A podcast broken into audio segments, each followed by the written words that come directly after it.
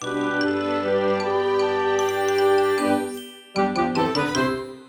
ローツーザーメン皆さんこんにちは。ドイツ語講師の小町です。さて皆さん今日はですね前回予告していたように今年2021年に私が個人的にお金をかけて良かったもの、私生活編っていうのをやっていこうと思います。前回のポッドキャストではドイツ語に関連したもので勉強だったりドイツ語に関連したもので私が買ってよかったなって思ったものを紹介していきました。で、そんな今日はですね、私がプライベートの生活の中で、あ、ここにお金をかけてよかったなって1年を振り返った時に思うものを紹介していこうと思います。ものっていうふうに言っているんですけど、お金をかけたことっていうのも結構入ってくるかなと思います。こと、もの、両方ですね、紹介していきます。全部で合わせて5つあるので、最後までよかったら聞いてもらえると嬉しいです。そしてよかったらですね、皆さんが今年買ってよかったものやことっていうのも私まで教えてもらえると来年の参考にできるのですごく嬉しいなと思います。Das heutige Thema 前回のポッドキャストと同じように今回このエピソードの中で紹介していくものだったりことだったりっていうのもその商品の購入ページだったりとかサービスの紹介ページっていうのに行きつけるようなリンクっていうのを概要欄に貼っておきます。なのでもし聞いていて、あ、これ気になるなっていうものだったりがあれば、よければ概要欄から飛んでもらえると分かりやすくていいのかなと思ったりしています。というわけで、まず早速一つ目なんですけど、一つ目はですね、畑です。畑ってどういうことって思った人も多いと思うんですけど、私はですね、実は自分の家の近くでですね、一つ区画っていうのを借りて、そこで畑をしています。野菜を植えて、それを育てて収穫してっていうのを今年の夏ぐらいからですね、8月からしているんですけど、この畑の契約にはもちろんお金がかかるわけで、その契約をしてよかったなって心の底から思っています。畑はですね、私の新しい趣味になってますね。土日結構すること基本的に私ないんですけど、ただ畑があることですごいなんか充実したような気持ちになったりしています。こういった畑仕事っていうのはドイツ語で Gartenarbeit って言うんですけど、まさにこの Gartenarbeit が趣味になったような感じで、あ初めてよかったなって思っています。どうやって始めたのかっていうと、まあ、家にチラシが入っていたので、それでその畑の存在を知ったっていう感じですね。今まで私は畑なんてもちろんやったことがなくて、やったことがあるっって言っていいのであれば、あの、小学校の時とかにミニトマトとかをなんか学校で育てた経験がある人って多いと思うんですけど、あれぐらいですかね。家庭菜園とかも一切なくて、親がちょっとやってたりしてたんですけど、私はあまり興味がなかったのでやっていなかったです。ただですね、実はおじいちゃんおばあちゃんが農家だったというか、今も農家なんですけど、農家っていう職業をしているのもあって、農業だったり畑仕事っていうのは小さい頃から結構身近に感じて育ってきました。自給自足で生活するまではいかないんですけど、例えば家庭菜園だったりとか、何か自分で作ってみたいなみたいな思いは結構ありました。ただ、ど素人なので、まあ、おじいちゃんおばあちゃんに聞けばいいって感じかもしれないんですけど、遠くって聞ける距離でもないし、ね、ちょっとこう難しかったりするので、なかなか始めれずにいたところに、そういったチラシが入っていて、契約して今に至ります。私が借りている農園ではですね、その農園にアドバイザーさんっていう方たちがいて、アドバイザーさんがいつもいるわけではないんですけど、基本的には、例えば土日とかだったらいらっしゃっていて、その方たちがもう本当に初めの初歩の初歩から先生みたいな感じで教えてくれるような農園になってます。作業だったりは基本的には自分でやるんですけど、必要な人には、例えば講習会っていうようなレクチャーしてもらえる場があったりだとか、あとは普通にですね、こう畑に行ってアドバイザーさんがいたら、これでいいですかねとか、この後どうしたらいいですかねみたいなことを聞いて、一緒にこう楽しくやっていきましょうみたいな農園になっています。横の地域のつながりがめちゃくちゃできるわけではないんですけど、ただですね、農園自体がそれなりに規模が東京にしてはあるなっていう感じで、で、結構その土日とかに行くとそれこそ顔を合わせたりするので、横の人とちょっと最近この植物どうですかとか野菜育ってますかとかいう話をしたりだとか、野菜っていうのを通じてちょっとだけこうご近所付き合いほどまではいかないんですけど、そういった人との交流があって、皆さんですね、私のプライベートをどういう風に想像しているのかわからないんですけど、プライベートめちゃくちゃ引きこもりというか、家にいるのが好きだし、そんなに交友関係も広くないし、みたいな中で生活しているので、で、特に東京に引っ越してきて、東京でできた新しい友達とかがいないんですよね。全然それ自体はいいんですけど、だからこそなんかこう畑を始めたことによって、地域のつながり的なのが生まれたなっていうのを感じて、こうちょっと挨拶を交わしたりするだけっていうだけなんですけど、それでもコロナ禍っていうのも多分重なってすごいこう嬉しい気持ちになることが多いです。ちょっとですね、短く言うって言ったのに長々と熱弁してしまったんですけど、これぐらい結構畑には一番感謝しています。で、もちろんそこで採れたお野菜だったりはすごく美味しくて、なんかスーパーに並んでるのってすごいなって普通に思ったりします。あとおじいちゃんおばあちゃんのことをなんかすごい尊敬するようになりましたね。今までは美味しい野菜とかお米とか作ってくれてありがたいなっていう感謝の気持ちでいっぱいだったんですけど、今はその感謝の気持ちプラスすごいなっていうこう尊敬の気持ちっていうのがすごい湧くようになりました。年末はですね、ちょっとおじいちゃんおばあちゃんのところに行く予定があるので、どうやってやっていったらいいのかとか聞けたらいいなとか思っています。私が契約しているこの畑のサービスっていうのはシェア畑っていう会社名、ブランド名、サービス名になります。シェア畑っておそらく検索してもらえたらいろいろいろんな農園がヒットしてくるんじゃないかなと思います。私はそのたくさんある中の一つの農園の一つの区画っていうのを借りてやっています。ちょっと値段が高いかなって思う人が多いんじゃないかなと思います。私はですね、この農業をやっているおじいちゃんおばあちゃんにこの値段を言うとめちゃくちゃ驚かれました。ただ私にとってはこの勉強代っていうのも含まれていて、普通多分土地を借りるだけだったらそこまでめちゃくちゃ高くないと思うんですけど、アドバイザーさんとかもいないし、あと今このシェア畑で借りているやつだったら、苗だったり種だったり、あとその農具っていうんですかね、畑に必要な道具っていうのを全て用意してくれていて、もう自分で持っていくのは軍手だけみたいな世界なんですね。それすごいこう楽で始めやすくてよかったなって思っているので、そういったちょっとめんどくさがりというか、何から用意していいかわからない、何をしていいのかわからない、でもなんとなく興味があるみたいな人にすごくおすすめです。私はですね、この1年間で畑のことをたくさん学んで、将来もうちょっとですね、東京以外のところに引っ越したいなと思ってるんですけど、そういったちょっと落ち着いたところで、なんかもうちょっと自分の力でいろんな種を選んだり、苗を選んだりして、いろいろ作物を育てることができたらいいなって思っています。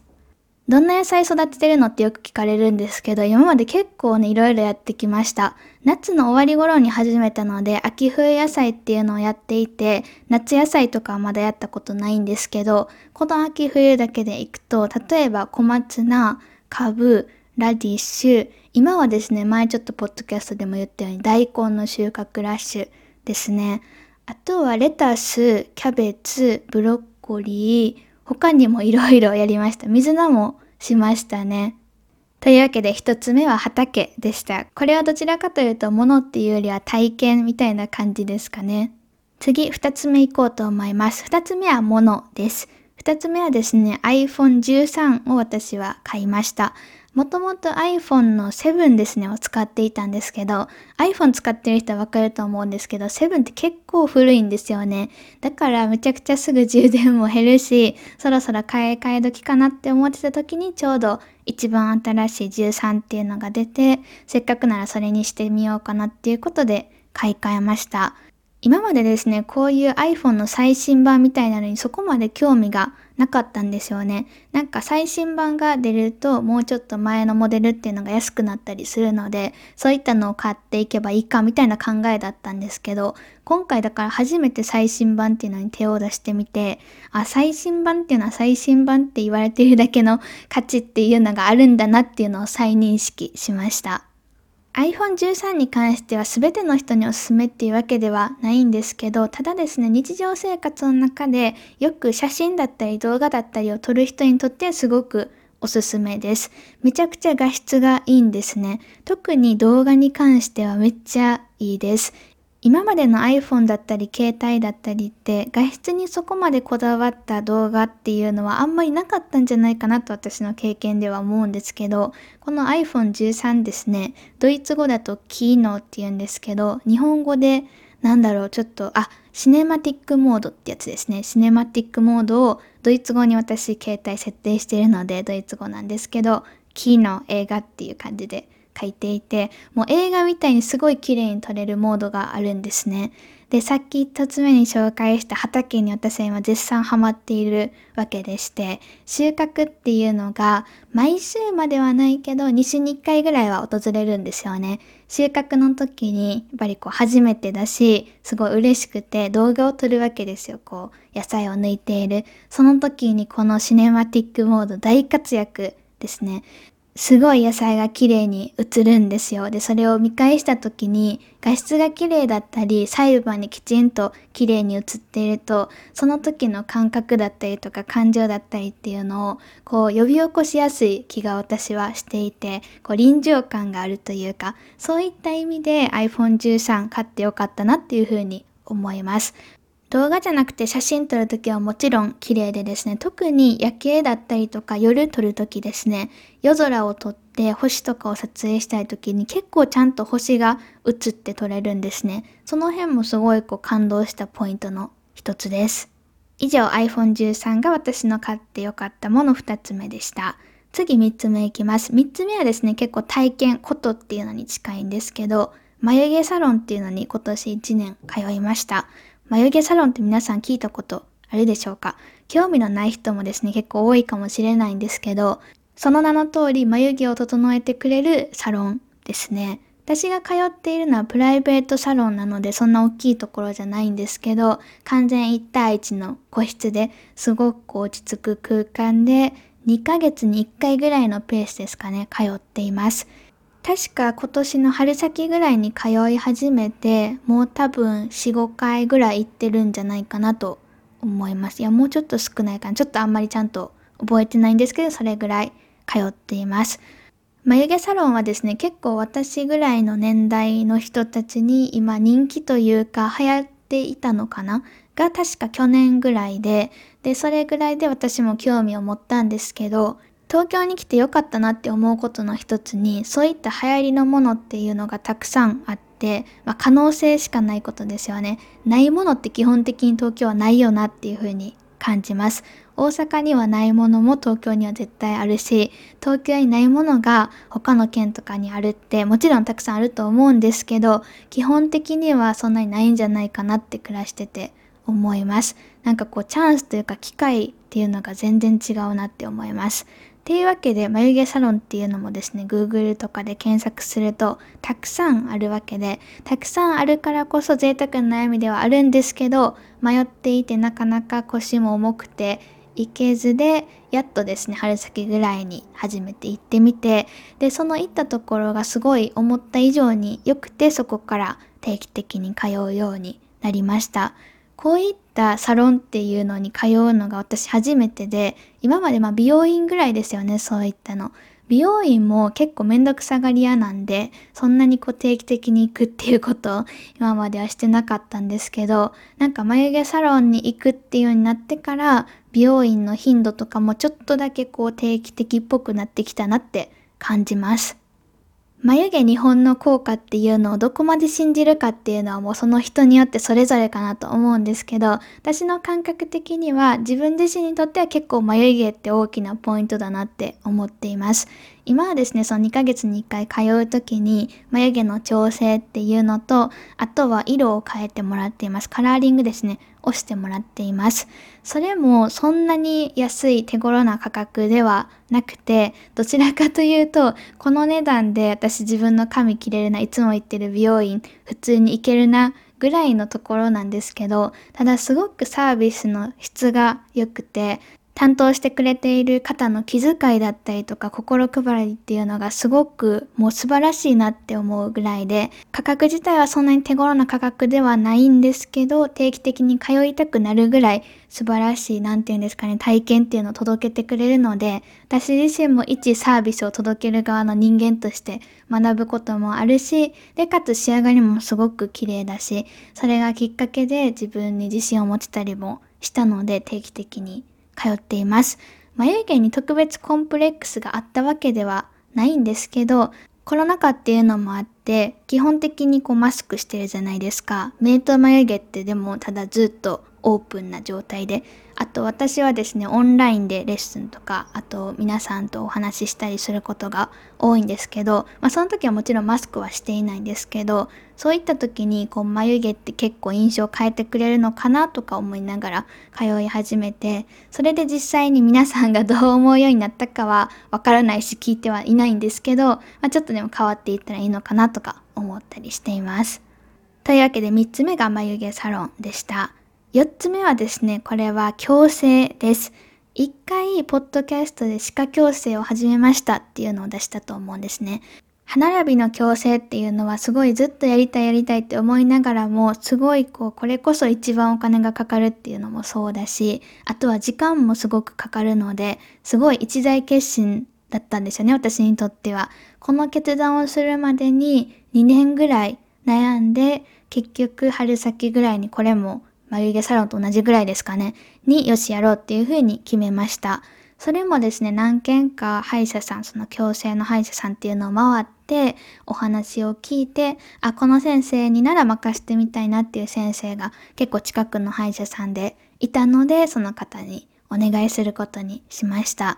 矯正って言ってもいろんな種類が実はあるんですけど、私に関しては一番おそらくほとんどの人が想像するであろう表側のワイヤー矯正っていうのをしています。他にも一応選べたんですけど、私はこれにして、で、今半年ぐらいが経った頃ですかね。毎月ですね、歯が動いていくのがすごく嬉しいです。矯正って痛そうみたいなイメージがあると思うんですけど、すごい痛いです、時々。ただですね、慣れてしまうと私が想像していたのって、もう365日ずっと痛いみたいな感じだったんですけど、全然そんなことはなくて、月に1回歯医者さんに行って、ちょっとこう調整してもらうんですよね。調整した直後はやっぱり結構痛かったりします。このどれだけ痛むかっていうのもどういった強さでその調整をされるのかとかあともちろん人によって全然変わってくると思うんですけど私に関して言うと結構自分が想像していたよりも痛くないなっていうのが本音です。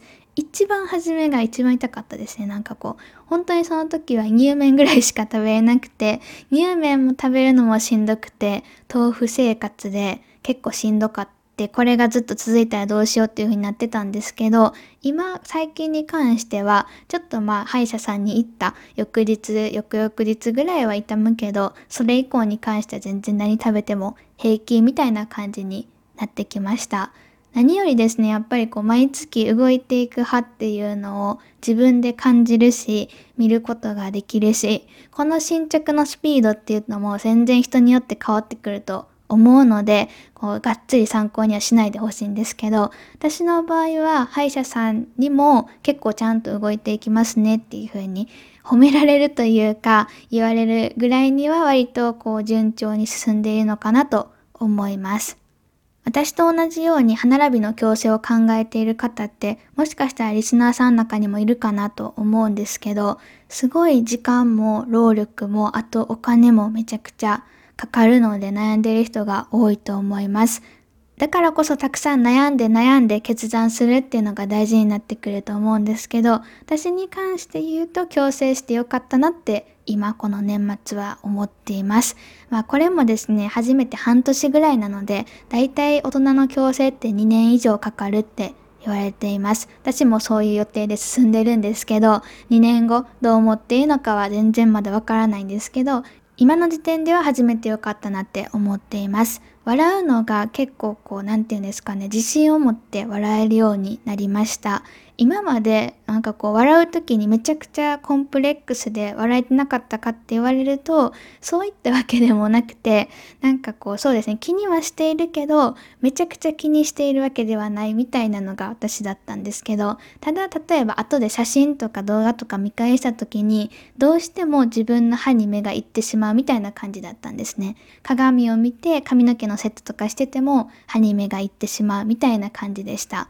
そういった行為っていうんですかね、そういったこう自分自身の心配事っていうのが、今もまだちょっとガタガタの部分もあるんですけど、動いているのを見ていったりとか、あと結構綺麗になったなって、全然昔の写真と見比べて違うなって自分でわかるぐらい思うので、そういったのを見比べた時に、なんかこう自分の写真だったりとか鏡とかを見たりするのが楽しくなった気がします。というわけで4つ目の私のお金をかけてよかったことは強制でした。最後5つ目いこうと思います。5つ目はですね、物です。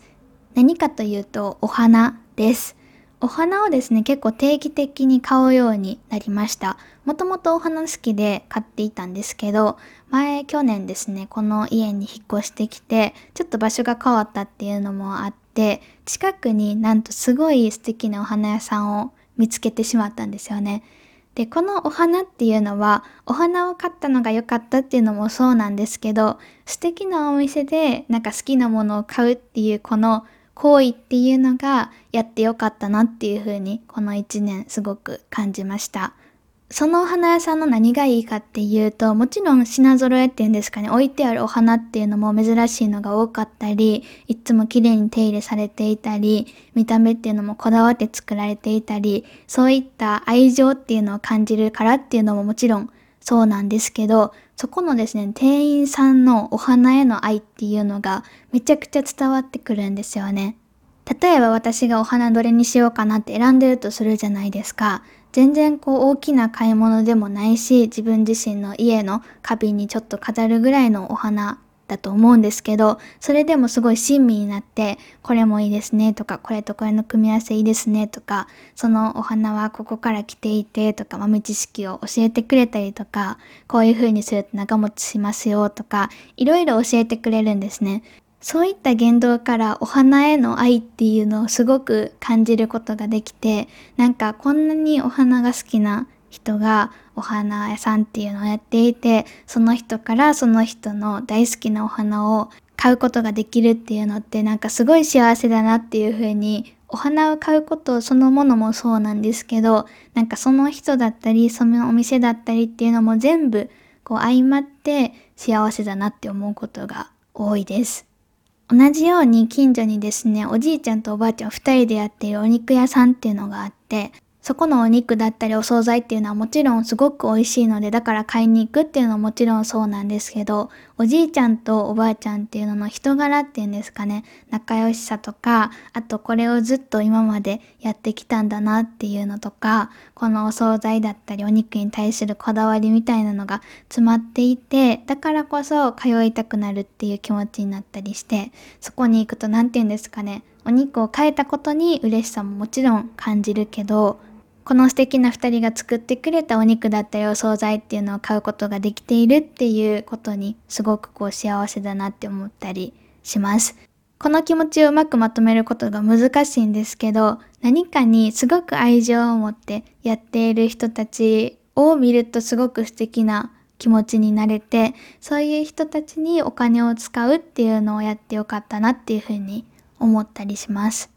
こういうことを言うとちょっとこうおこがましく聞こえてしまうかもしれないんですけど、そういった素敵な人たちにお金を落としていって、その人たちのお店の経済っていうのを回していくっていうのを結構これからも大切にしていきたいなっていうのをこの地域に引っ越してきて結構強く感じているし、あとはコロナ禍っていうのも相まって個人商店とかだったりすると多分売り上げとかもあんまり立つことが難しくなってしまって残念ながらシャッターを下ろすっていうところも結構出てきていると思うんですけどそういったのを見るたびにその人たちは全然何も悪くないのになんかこういった事態になってしまってすごく悔しいなっていうふうに同じように自分自身が事業をしている身としてめちゃくちゃ感じるんですね。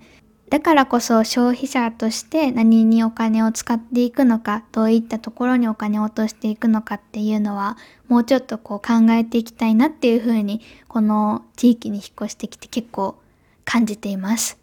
今日は短くするぞと思っていたのになんだかんだ結構喋ってしまったんですけど、皆さん少しでも気になるのはあったでしょうか？ちょっとですね、畑だったり、矯正だったり、眉毛サロンだったり、いろんなジャンルのものがありすぎて、ちょっとこうパッて身近にチャレンジできるものみたいなのがあんまりなかったのは申し訳ないなと思います。ただですね、私が本当に心の底から今年2021年お金を使ってよかったなって思うものだったりことを紹介したので、よければ皆さんのこれ良かったよとか、これもおすすめですよみたいなのも教えてもらえるとすごく嬉しいです。さて、今日のポッドキャストもそろそろ終わりに近づいてきました。この1年間ですねもうあと15日ほどで終わってしまうんですけど皆さんどうだったでしょうか？ドイツ語勉強っていうのを考える時になんかもうちょっとできたなとかもうちょっとここ頑張りたかったなみたいな感じで少しでも後悔がある人に最後お知らせさせてください。フォルモントでは現在ですね冬季集中プライベートコースっていうのに参加したい方の申し込みを受け付けています。もし何か後悔だったり頑張りたかったなっていう思いがある方に関してはよければ利用してみてください。そして後悔なく新年を迎えられるといいなと思います。では皆さんまた次回月曜日お会いしましょう。いい週末を過ごしてください。チュース。